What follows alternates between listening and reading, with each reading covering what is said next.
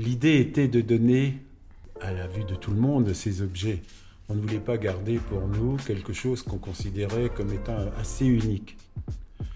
Euh, donc nous avons fait une démarche auprès des élus de la ville et de la région pour obtenir un lieu pour mettre la collection. Bien sûr, les politiques vous promettent un tas de choses, mais on n'est pas obligé de croire en leurs promesses et surtout il ne faut pas y croire.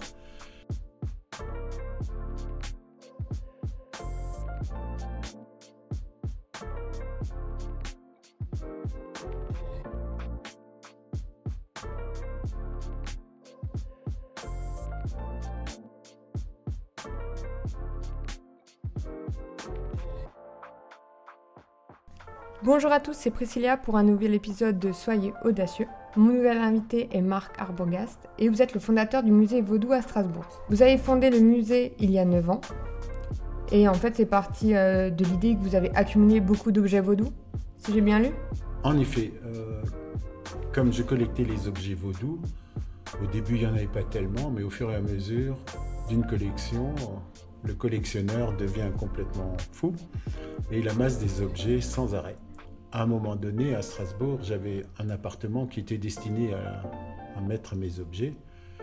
Et l'appartement est devenu trop petit.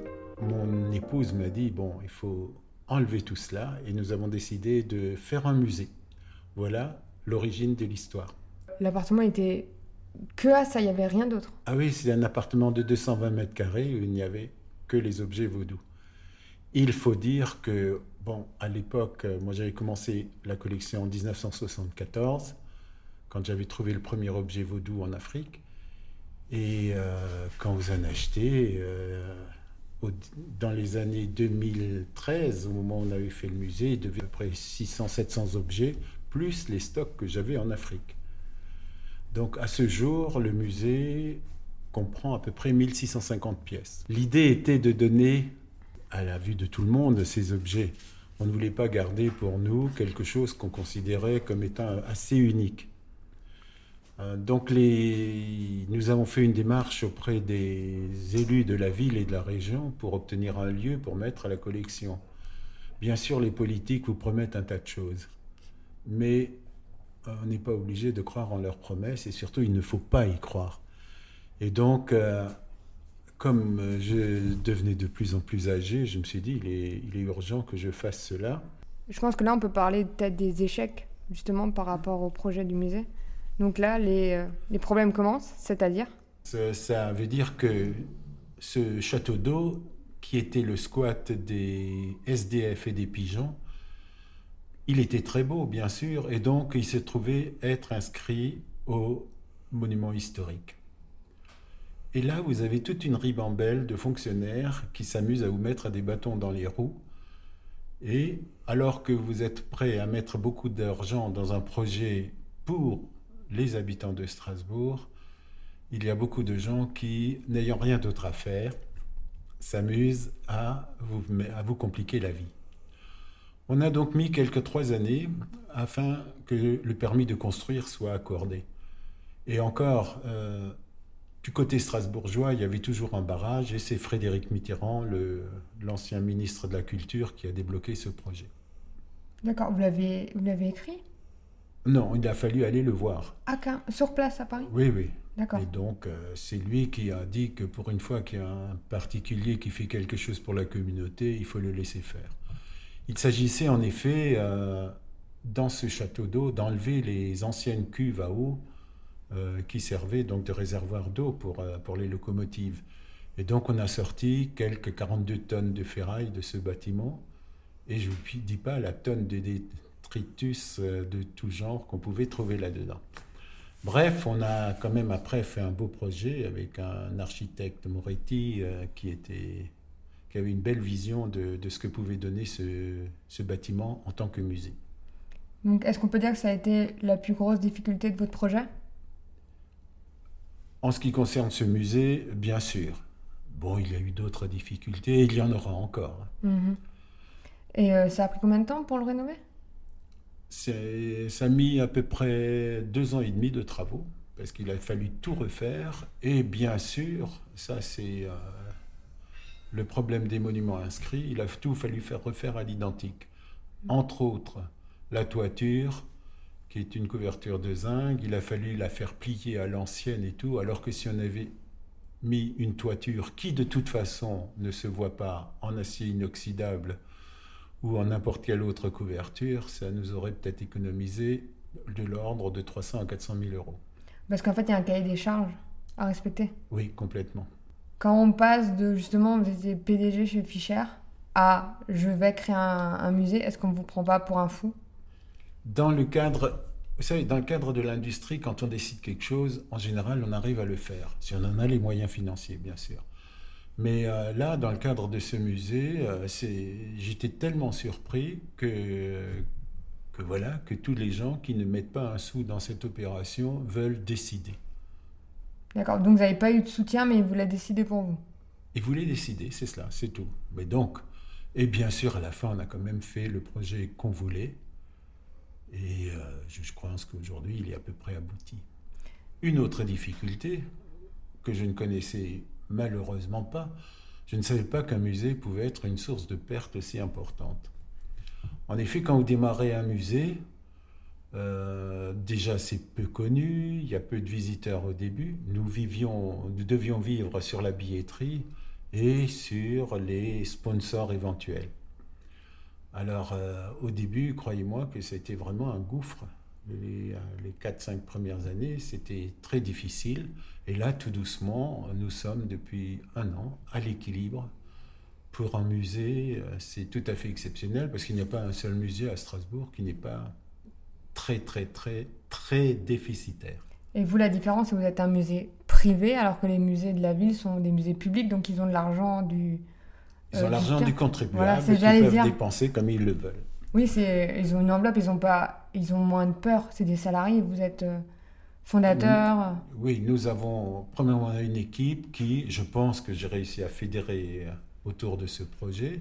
J'ai une équipe extraordinaire, des gens qui bossent, qui sont très attachés à, cela, à diffuser toute cette culture euh, de l'Afrique de l'Ouest et de la montrer, parce qu'on ignore un petit peu ce qui se passe là-bas. Les gens s'imaginent toujours que l'Afrique noire est un pays euh, en régression ou n'importe quoi, alors que vraiment, on a également de quoi apprendre de leur culture. Comment on arrive à tomber amoureux d'une une culture, une religion qui n'est pas du tout la nôtre? J'ai commencé à collecter des objets d'art premier euh, en 1963. Euh, c'est c'est pas mon voyage de noces, mais presque. C'était quelques semaines plus tard où je suis allé chasser en Afrique et j'ai bien sûr ramassé à l'époque des objets d'art premier. Euh, mais donc, j'y allais tous les ans en Afrique et donc euh, j'en ai ramassé au fur et à mesure. J'ai appris à les connaître, à, faire le tri de ce qui est objet de, construction récente et euh, des, objets un petit peu plus élaborés et plus beaux. Et donc euh, en 74, j'ai trouvé un objet vaudou, pas du tout en, sur la côte des esclaves, mais au Cameroun, où il y avait un pipeline qui était pillé. C'est sur la frontière donc du Cameroun et du Nigeria, il y avait, un pipeline que les gens euh, percé pour piller de l'essence euh, dans ce pipeline. Et il arrivait de temps en temps des accidents sérieux. D'ailleurs, lors d'un de mes séjours, il y a eu 300 morts euh, sur, sur, ce, sur, un site de prélèvement d'essence. Et donc, j'ai trouvé une autre année un, Africain là qui pillait également et qui avait un, fétiche et j'ai demandé ce que c'était, puisque je n'arrivais pas du tout à déterminer l'origine ethnique de cet objet. Il m'a dit que c'est vaudou et que ça le protégeait, euh, qu'il ne risquait rien, qu'il ne risquait pas d'être euh, de brûler vif euh, en prélevant de l'essence. Bon, vaudou, moi je connaissais pas du tout, et donc je trouvais cet objet assez extraordinaire parce que il avait un côté art contemporain très marqué. Donc c'est au début, c'est sur le côté artistique pur que, que mhm. je me suis entiché de ce genre d'objet. Donc euh, avec mon épouse, l'année d'après, on est parti au Bénin. J'ai chassé dans le nord du Bénin. Et euh, donc on a retraversé le pays. Mon épouse étant d'une famille de médecins, toute la famille, tout le monde dans cette famille est médecin, donc on a, elle a emmené des médicaments comme d'habitude pour les redonner en Afrique. Et vous savez très bien que il faut, quand vous donnez des médicaments à quelqu'un, il faut que ce soit quelqu'un qui ait de vagues notions de posologie. Mhm. Sinon, euh, si un gars mange toute la boîte de pilules d'un coup, ça risque d'être plutôt toxique. Et euh, donc, quelle est la personne en Afrique qui s'y connaît en posologie Et que la seule personne qui sait faire ça, c'est le sorcier, puisque déjà, il fabrique des médicaments à partir de plantes euh, et les donne à ces, aux personnes qui ont besoin de soins. Mais ça n'a rien à voir de savoir lire une boîte et... Non, mais euh, le seul endroit, contrairement à tous les objets d'art premier africains qui sont au vu de tout le monde, dans un village, par contre, de, du vaudou, vous ne trouverez jamais un objet vaudou qui est euh, au vu des personnes. Il se trouve toujours soit dans un couvent, soit chez le sorcier. Donc il faut pénétrer chez le sorcier, il faut avoir les contacts avec lui pour qu'il vous montre ses hôtels vaudous. Voilà comment on découvre l'art vaudou. Et vous, comme vous êtes un est blanc, un petit blanc qui vient de son Europe, j'ai l'impression qu'il n'ouvre pas les portes facilement. Non, il y a... alors là, il y a un premier truc. Quand vous êtes chasseur, vous avez de la viande. Ah. Et donc, quand vous arrivez dans un village, par exemple, et que vous venez de tirer un buffle, vous êtes reçu par le chef de village sur la place des Palabres, donc euh, en plein milieu du village. Et le deuxième personnage le plus important, c'est le sorcier. Donc les deux sont là et vous leur donnez la viande, soit vous les emmenez sur euh, à l'endroit où vous avez abattu l'animal pour qu'ils la récupèrent. Donc il y a déjà un contact favorable. Et quand vous, êtes, quand vous avez donné une fois quelque chose à un village, vous y retournez trois ans après, on se souvient très bien de vous. Hmm. Donc voilà, et tout doucement, euh, bien sûr, quand on, euh, les, sorciers ne, se, ne, se, ne cachent pas leurs choses, ils veulent pas que voilà, c'est des objets, c'est leur outil de travail. Donc, euh, quand vous pénétrez chez eux, que vous vous intéressez à la chose, tout doucement, on commence à communiquer. Il ne faut pas être pressé non plus. Hein. Et donc, euh, vous leur demandez de vous faire une divination du fa, par exemple. Ils sont très contents. Et ils vont essayer de vous aider. Vous, vous dites que vous avez quelques petits soucis dans la vie. Et ils vont essayer de vous arranger ça. Il faut être stratégique, en fait. Absolument. Et donc tout doucement, vous rentrez en contact euh, avec eux d'une manière plus ou moins profonde. Et après, euh, avec quelques petites bribes d'initiation, vous arrivez à vous mêler à des cérémonies.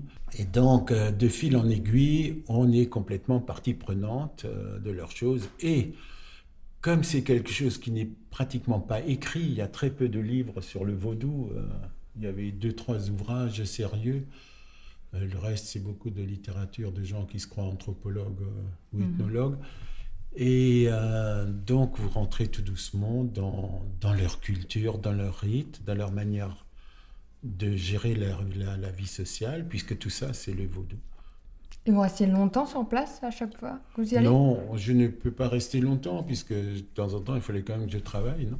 Une semaine, deux semaines, je pense Trois semaines. Trois semaines quand même. Et donc, on faisait souvent, bon, j'ai souvent lié un petit peu la chasse avec euh, ces séjours, mais finalement, euh, euh, du fil là, je dirais que, que j'ai assisté à au moins une centaine de cérémonies d'aujourd'hui. Et c'est impressionnant de voir ça la première fois Je ne suis pas tellement émotif, mais bon, ce sont des cérémonies qui en général commencent tard la nuit. Donc déjà, on boit pas mal de soda avant, donc faut être faut être un peu prudent quand même, quoi. Mais c'est voilà. Et puis c'est, il est clair que si vous êtes un si vous êtes un citadin qui n'a jamais vécu à la campagne ou qui n'a jamais à la chasse, vous allez être choqué par par le fait qu'on sacrifie un poulet, un mouton ou quelque chose. Donc euh, voilà, il manipule le sang puisque ça donne la force euh, aux, aux, objets, à leurs fétiches. Donc c'est, mais ça, il faut l'accepter ça fait partie de, de, leur culture et de leurs habitudes. Et euh, je voulais savoir, là, le vaudou, ça n'a pas un peu perdu de sa grandeur, notoriété dans le pays? Les gens, ils se lassent pas de cette religion? Les gens ne savent pas, ici, euh, les gens ne savent pas que, par exemple, au Bénin, la religion officielle, c'est le vaudou. comme en France, c'est la religion catholique. Et euh, il y a quand même au monde à peu près 230 millions de personnes qui pratiquent le vaudou. Ah oui, c'est beaucoup. Oui, c'est beaucoup. Donc là, particulièrement au Bénin, au Togo, au Nigeria et Ghana, tous les, les, gens qui sont catholiques, protestants, ou ce que vous voulez, à côté, ils pratiquent encore le vaudou. Oui, donc ils, peuvent, ils font les deux Oui. D'accord. Il, il n'y a pas un, Africain qui n'est pas, même s'il s'en défend, qui n'est pas adepte du vaudou. Parce que c'est, est-ce que c'est plus culturel C'est pour ça qu'il continue Oui, c'est, c'est ancré dans leur, dans leur manière de vivre. Hein. Et euh, j'avais vu, en fait, je suis Adeline euh, voilà, sur euh, Facebook et j'avais vu des publications qu'elle avait faites. donc c'est la, l'administratif. Non, c'est la. Elle est notre administratrice et conservateur du musée, oui. J'avais vu qu'elle avait posté euh, des, des, sur Facebook par rapport au musée Vaudou, et j'ai euh, regardé les commentaires, et j'ai l'impression que la communauté euh, Vaudou et du Bénin ben, se pose des questions et pas très contente qu'en fait on, on ait une grande collection ici et pas chez eux, donc je sais pas, est-ce que c'est pas dur ce parti pris? Mais je pense que c'est vous parlez d'un seul euh, événement qui a eu lieu euh, à la sortie du Covid. C'était ça, oui. À la sortie du Covid, euh, on a fait un nettoyage complet du musée, bien sûr, avant de le rouvrir. Et donc, il y a, a été publié sur Facebook la photo d'une jeune fille qui nettoyait un, masque et gungun. Et ça, ce sont des, des tenues qu'on dit qui sont portées par les donc euh, c'est la tenue des morts qui reviennent dans le monde des vivants. Et donc théoriquement, une femme ne doit pas toucher un masque euh, égoun. D'ailleurs, beaucoup de masques sont interdits à la vue des femmes, les masques oraux. Par contre, les guélidés qu'on expose actuellement, c'est typiquement pour les femmes. Mais c'est les, mais les femmes qui n'ont plus leurs règles, non? Les femmes ménopausées qui, euh, qui, pratiquent le, culte méno, guélidé. Et donc, évidemment, euh, euh, ça a fait une polémique avec quelques, euh, ben, pratiquement un demi-million de, de, vues.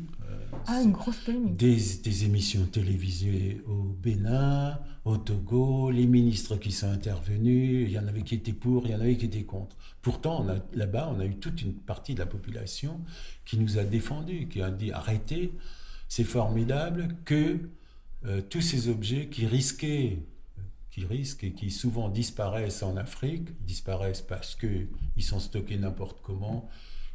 Moi, j'en ai trouvé dans des casses, des tas de poussière, voilà. Et, euh, donc, euh, le, fait est que, le fait que nous ayons ces objets, c'est relativement bien vu. D'ailleurs, euh, et il faut, vous dire que ces objets n'ont jamais été volés, ils ont toujours été négociés avec les sorciers ou les, euh, les, prêtresses de couvent. Et ces objets, c'est souvent des objets dont ils n'ont plus l'usage eux-mêmes. Quand un fétiche ne fonctionne plus, euh, ne travaille plus bien, ce qui est leur source de revenus à eux, mmh. eh ben, ils s'en débarrassent et ils prennent prennent un autre fétiche. Oui, c'est comme si en fait ils vous donnaient, euh, voilà, ce qui marche plus, prend, euh, c'est un peu cassé pour nous, on vous le donne. Il y en a d'autres qui, qui marchaient bien, que je tenais à récupérer. Et dans ce cas-là, souvent, ils, font une cérémonie de désacralisation de l'objet pour que je puisse le récupérer. Bien sûr, le fait que j'ai euh, autant d'objets vaudous chez moi dans le musée me donne une position assez particulière euh, au Bénin, au Togo, euh, on n'est plus connu là-bas que, ici. Tout le monde connaît euh, l'existence de ce musée. Et les, quand on passait dans la rue, là encore cette année en février, quand j'ai emmené une partie de l'équipe lors de la restitution des objets du Quai Branly au musée du, du Bénin, mhm. les gens les gens nous disent dans la rue, c'est vous l'homme du musée. Hein, ah, c'est vrai, vous êtes vraiment connu. Ah oui, complètement. Hein, on ne peut pas passer inaperçu là-bas.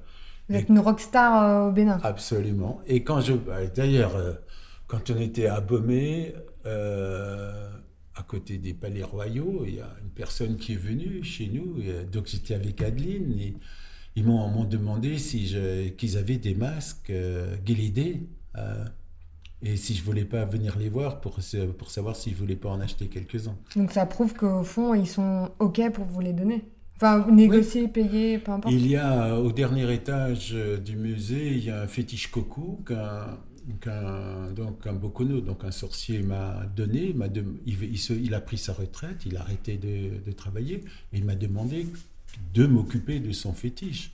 Donc il me demande de temps en temps, il faut le couvrir avec quelque chose, de temps en temps, il faut lui mettre donner un petit peu de sang de, poulet ou quelque chose. Ben, on le fait, voilà. Est-ce que vous le faites hein On le fait par respect.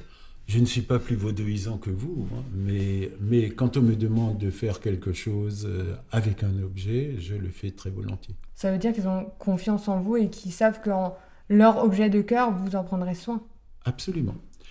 Il y a autre chose qu'il faut signaler, c'est que là, il y a une quinzaine de jours, euh, était au musée à Strasbourg le ministre de la Culture du Togo euh, et le conseiller du président de la République avec quatre spécialistes euh, du vaudou. En effet, au Bénin, ils veulent construire le musée international du vaudou. Donc, ils nous ont demandé à collaborer un petit peu pour, pour ce musée. Bien sûr, on va, on va essayer de les aider. Ils veulent, ils veulent également qu'on leur prête des, euh, des, objets.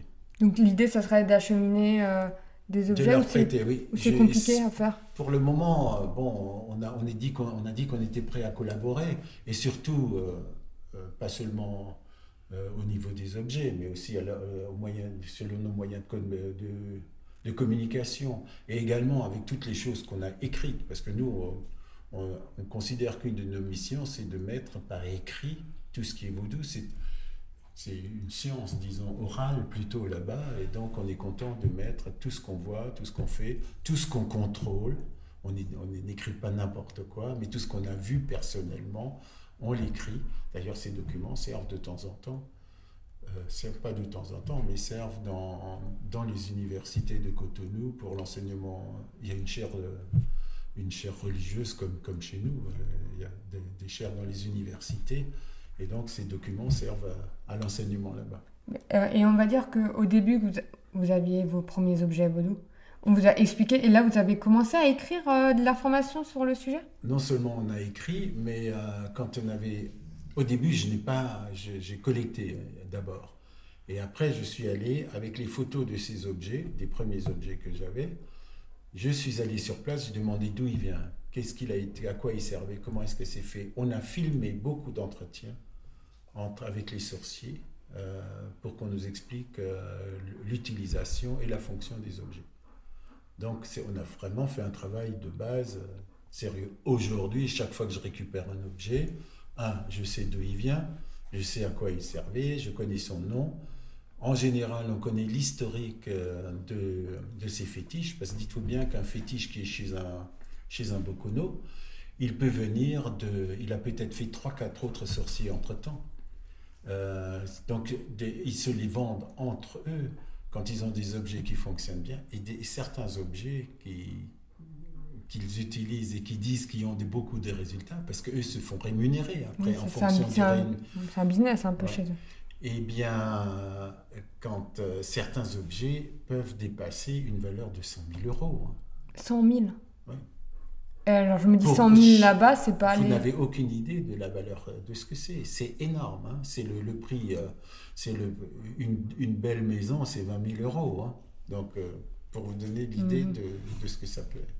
Oui, ouais, ça que quand on est ici en France, on comprend pas comment ça se passe. Ça qui est intéressant d'en parler justement. Et euh, justement, par rapport à la polémique, ça a donné quoi? Il y a des gens qui vous ont contacté, des ministres euh, ah ben, En France, on m'a demandé euh, ce que je pensais de la restitution. Bon, moi, comme j'ai acquis mes objets après 74 et qu'il y a des traités de l'UNESCO à ce sujet, je n'ai aucun souci. Il est clair qu'aujourd'hui, avec, les... avec ce qui se passe en Afrique, ils n'ont, ils rien pour faire leur musée. Ils n'ont pas d'objets. Donc, bien sûr, ils voudraient que nous, on le leur prête. Non, un peu peur quand même, je vois dans le regard de... Oui, si. j'ai pas confiance évident. totalement. Non, mais euh, c'est-à-dire que j'ai confiance très bien, j'ai confiance dans le, dans le ministre de, de, la Culture actuelle et dans M. Talon, le président du mais Bénin. Mais on ne sait jamais. Mais euh, demain, il peut changer de président. Hein, et donc, euh, qu'est-ce qu'il en est? Donc, c'est pas si simple que ça. C'est pas stable politiquement, non? Et maintenant, ce qu'il y a de dommage, c'est qu'il n'est pas, qu'il n'ait jamais pensé à garder quoi que ce soit de leur culture. Et il faut dire que si, par exemple, dans, dans les masques oraux, bah, je savais qu'il y en avait sept, hein, ils sont, sont, au musée. dans... Il y en a sept, il y en a que sept ou non? Oui, c'est des objets qu'on ne sort théoriquement que tous les, vraiment que tous les 40 ans et de temps en temps la nuit. Mais donc, c'est des. Voilà.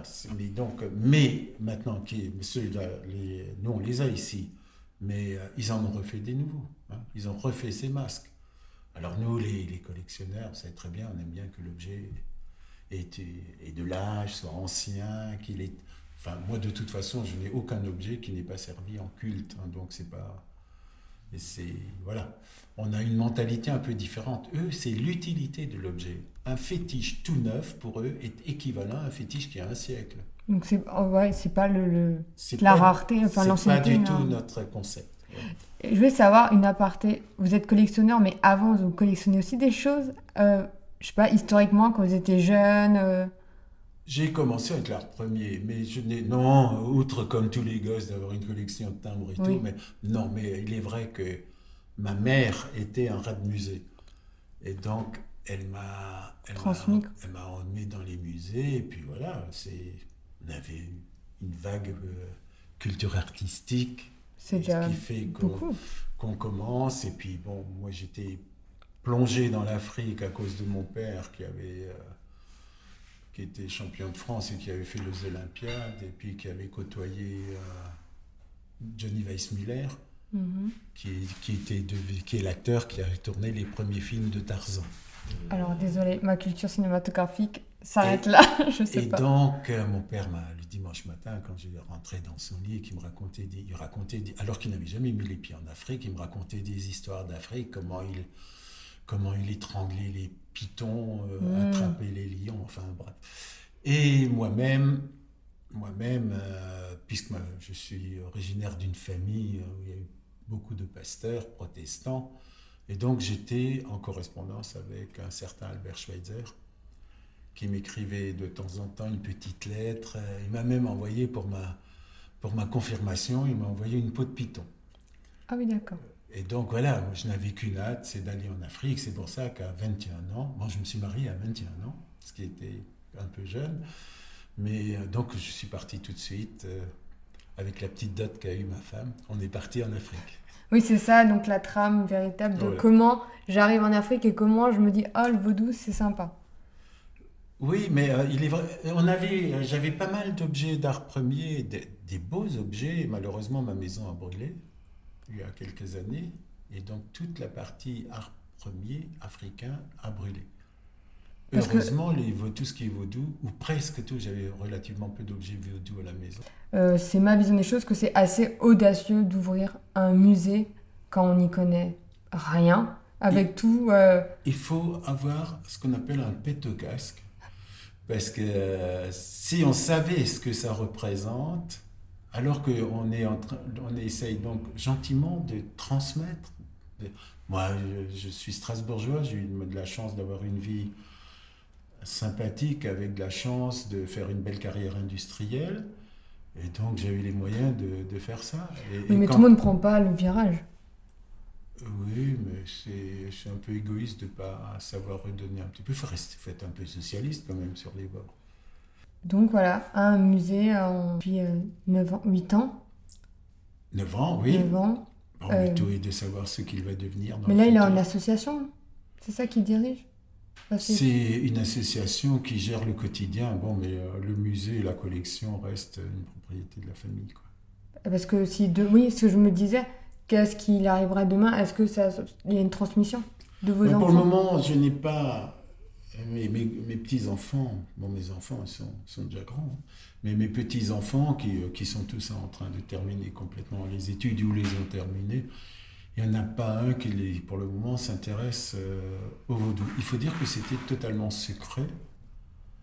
Euh, mes enfants ont appris que j'avais une collection vaudou le jour où j'ai acheté le château d'eau. Avant, ils ne le savaient pas, c'était notre petit jardin secret à mon épouse et à moi. Mais c'est pas compliqué de garder ça secret? Pas du tout. Mais c'est tellement, tellement plaisant ça d'avoir un truc. Je sais pas, c'est ça les couples. On a des trucs qu'on ne dit pas. D'accord. Non, mais je le note, c'est bien. Pour ma prochaine relation. ah oui, non, mais ah ouais, c'est fou. J'aurais jamais cru. Moi, je me suis dit, vous allez transmettre ça, vous allez emmener en Afrique, partager. Non, les je les ai emmenés en Afrique pour leur. Plutôt mon épouse, parce que moi, j'aimais pas emmener toute la tribu. Mon épouse les emmenait faire des safaris. Et Moi, je les emmenais quand j'ai créé des usines euh, euh, à Mayotte euh, ou à La Réunion. Bon, on emmenait toujours les petits-enfants. Moi, j'en ai neuf, donc on essaie de diviser en deux groupes parce que ça faisait. Les petits-enfants ou les enfants? Neuf petits-enfants. J'ai trois enfants. Ah oui. Mais neuf billets d'avion, ça fait cher. Donc, on coupait en deux. Quoi chaque fois la moitié. D'accord, d'accord. Mais sinon, on euh, on les a jamais emmenés en pays vaudou.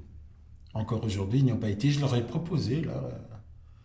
Mais je ne sais pas s'ils sont partants. J'avais envie d'emmener toute ma tribu, qui représente maintenant 16 personnes. Euh, J'aurais dit que je voulais les, emmener là-bas pour leur, les faire assister quand même à quelques cérémonies qui, qui se rendent compte de ce qu'est cette culture. Mais enfin bon, ça prend pas pour le moment. Ils sont dans, dans leur création d'entreprise ou tout ce qu'ils veulent faire.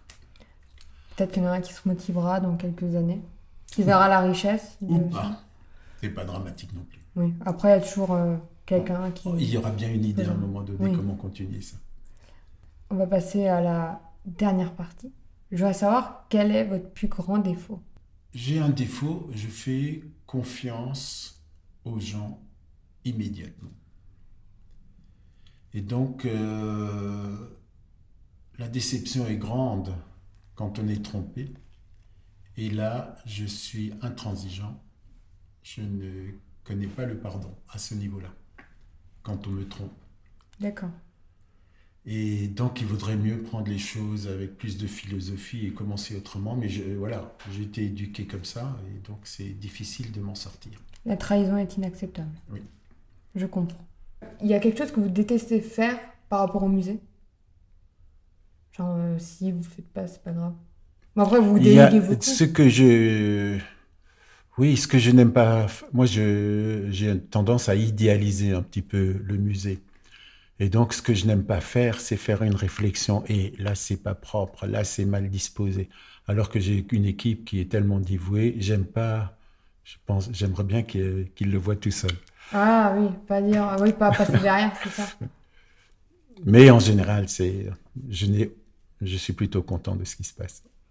Est-ce que vous avez une anecdote honteuse ou marrante à nous partager par rapport au vaudou, par rapport au musée? En ce qui concerne Kilessi, par exemple. Donc, euh, vous savez qu'on a un fétiche vivant qui a été construit euh, au moment où je prêtais des objets au musée Branly pour faire une exposition vaudou. Et donc, on avait demandé à un Bokono euh, de Lomé, du Togo, de construire un fétiche. Donc, il a construit un fétiche Kélessi, qui est un fétiche qui est constitué de 41 chevreaux sacrifiés avec leur crâne dessus, puis de l'huile de palme et tout. Bref, c'est un gros édifice et c'est un fétiche vivant. Donc, il faut faire vivre régulièrement. Et comment on fait ça? Et c'est un fétiche qui aime bien le sodabi ou le gin. Donc on lui crache, euh, on prend du gin dans sa bouche, on lui crache dessus, on peut faire un vœu, on peut lui demander quelque chose. il est là pour protéger le musée en gros. Ah, je vois. Ouais. Vous voyez cet objet. Eh bien, donc c'est euh, c'est pas honteux, mais donc il y avait mes, mes collaborateurs du musée qui étaient là et donc on m'avait demandé de, de faire une petite cérémonie sur le fétiche. Donc je me suis retrouvé pas, pas tout nu parce que j'avais mis un peigne, mais enfin j'ai torse nu en train. Et j'ai devant cette équipe, et il y avait encore quelques autres personnes, dû égorger les poulets devant eux. Moi, ça me, ça me dérange pas de faire ça, puisque je, mais je me suis engagé face au, au Bokono de là-bas qu'il avait fabriqué de faire ça. Donc, euh, moment de solitude. J'ai, euh, face à eux, me trouvé peut-être ridicule, mais moi, je me suis dit, bon, ok, faut que je le fasse. Il n'y avait rien à faire. Bon, ça a été fait, mais et maintenant ils sont habitués à ce que, à ce que je, je dévie un petit peu de temps en temps. Mais vous le faites encore alors ce, rituel? Je respecte donc les gens qui m'ont confié ces objets. Et donc, quand ils me demandent quelque chose, je le fais. Alors, il y a un truc euh, très, très amusant, c'est qu'on peut, on se met en télétravail avec eux, mais pas avec un ordinateur, avec une planchette de divination que vous saupoudrez avec un genre de talc ou de la farine de, la farine de manioc. Et donc, ils, euh, ils me disent tel jour, à telle heure, sur ta tablette, tu fais tel signe du Fa. Donc, on fait le signe. Donc, je suis en connexion avec leur tablette Hmm. qui est au Togo ou au Bénin. Et donc, à ce moment-là, il y a des, un petit rituel à faire au fétiche. Alors, donc, c'est comme si lui, à l'origine, le faisait. Donc, il est satisfait. D'accord. Et moi, je respecte mes engagements. Donc il y a une connexion. Oui. Quel est le meilleur conseil qu'on vous a donné? Je crois que euh, les bons conseils qu'on m'a donné, c'est bon. Les conseils paternels, ça c'est une chose. hein, c'est on réussit tout grâce au travail, ça c'est évident. Par contre, euh, il m'a aussi dit de ne pas me prendre trop au sérieux. Et je crois que c'est bien de se remettre dans, dans le contexte de tout le monde. Et voilà, c'est pas parce qu'on a, pas- pas parce qu'on est PDG qu'on est, qu'on est quelqu'un, quoi. Et je veux savoir, quelle personne me conseillerez-vous d'interviewer? Alors, bah, j'aurais tendance à vous donner des noms d'industriels. euh, donc, euh, J'ai jamais fait d'industriel. Après, est-ce que c'est des PDG ou des gens qui ont vraiment fondé? Ouais, s'il y en a un qui a fondé, euh, vous lui direz pas que c'est moi qui, euh, qui vous ai envoyé, c'est peut-être aller euh, contacter Marc Rinaldi euh, à Moi, je vais pas Colmar. dire que c'est pas vous. Que vous. Oh non, c'est- non. Est-ce que ce serait. Enfin, sinon. je- Si, si, vous pouvez lui dire. Mais bon, c'est un, un type qui a, qui a cartonné dans sa vie, qui a, je sais pas, monté, je sais pas combien d'entreprises, absolument incroyable. C'est lui qui a fait l'anneau du Rhin, ça vous dit rien? Ah, si. Voilà. Si, un peu quand même. Voilà, donc c'est euh, qui a eu beaucoup de réussite dans les affaires. Mais je crois que une de mes grandes réussites dans ma vie, même pas posé cette question, C'est vrai. c'est de d'avoir réussi à, à prendre des gens et à, leur, à les amener à ce qu'ils se forgent eux-mêmes et à ce qu'ils arrivent à de très grandes responsabilités. Et ça, quel succès quand vous, vous formez quelqu'un, que vous l'avez dans votre équipe et qu'à un moment donné, vous le sentez, il vous dit je vais vous quitter parce que je- on m'offre une situation extraordinaire. Il faut pas être triste à ce moment-là, il faut être content, c'est qu'on a réussi. Ben, merci Marc d'avoir accepté de participer à mon podcast et euh, je vous donne rendez-vous dans 15 jours pour le prochain épisode. Au revoir.